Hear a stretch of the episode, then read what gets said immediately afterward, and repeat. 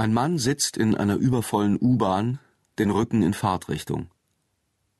Der Herbst, die Jahreszeit der inneren Einkehr, dürfte nicht mehr fern sein. Ich stelle mir vor, dass er mit seinem Erbe beladen durch die Tunnel unter der I Will City braust, die auf der Liste der bevölkerungsreichsten Städte an 25. Stelle zwischen Tianjin und Lima steht. Er summt ein beruhigendes Mantra vor sich hin, ein Song, in dem der Name Chicago auftaucht, aber die Bahn übertönt die Melodie. Ich weiß, dass er gerade 32 geworden ist, doch er wirkt viel älter. Anfangs erkenne ich ihn nur undeutlich, aber das liegt an mir, nicht an ihm. Ich bin Jahre entfernt und befinde mich in einem anderen Land, und an diesem Abend ist die U-Bahn so voll, dass jeder fast unsichtbar ist. Also noch ein Blick. Das ist der einzige gute Grund dafür, an diesem Abend unterwegs zu sein. Die leere Seite ist geduldig und Inhalt und Bedeutung können warten. Ich beobachte ihn so lange, bis er Gestalt annimmt. Er kauert auf dem Sitz, die Knie zusammengedrückt, die Ellbogen an den Körper gepresst. Seine Kleidung ist wie dafür geschaffen, dass man ihn übersieht.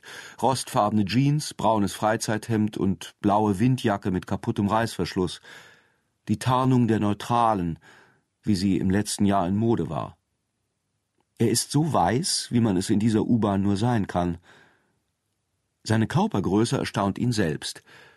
Sein ungescheiteltes Haar wartet auf einen Verweis, und seine Augenfarbe changiert zwischen grünbraun und braun.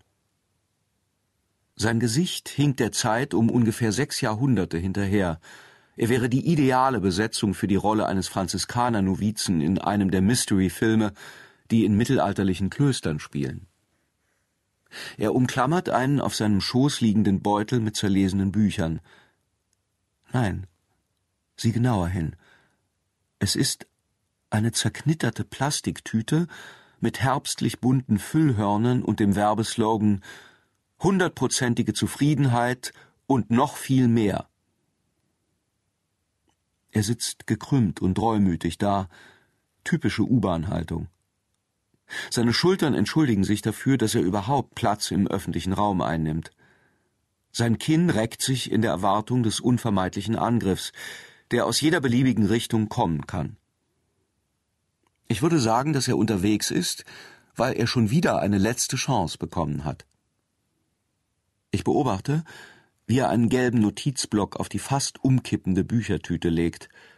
Er blättert ihn durch, schlägt jedes Blatt um und lässt es über die Bindung hängen.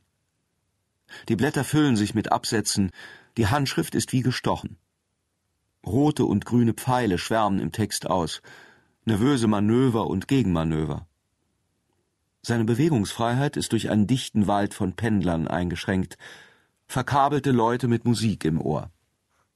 Neben ihm sitzt ein regennasser Mann, Wasser tropft auf seine Schuhe.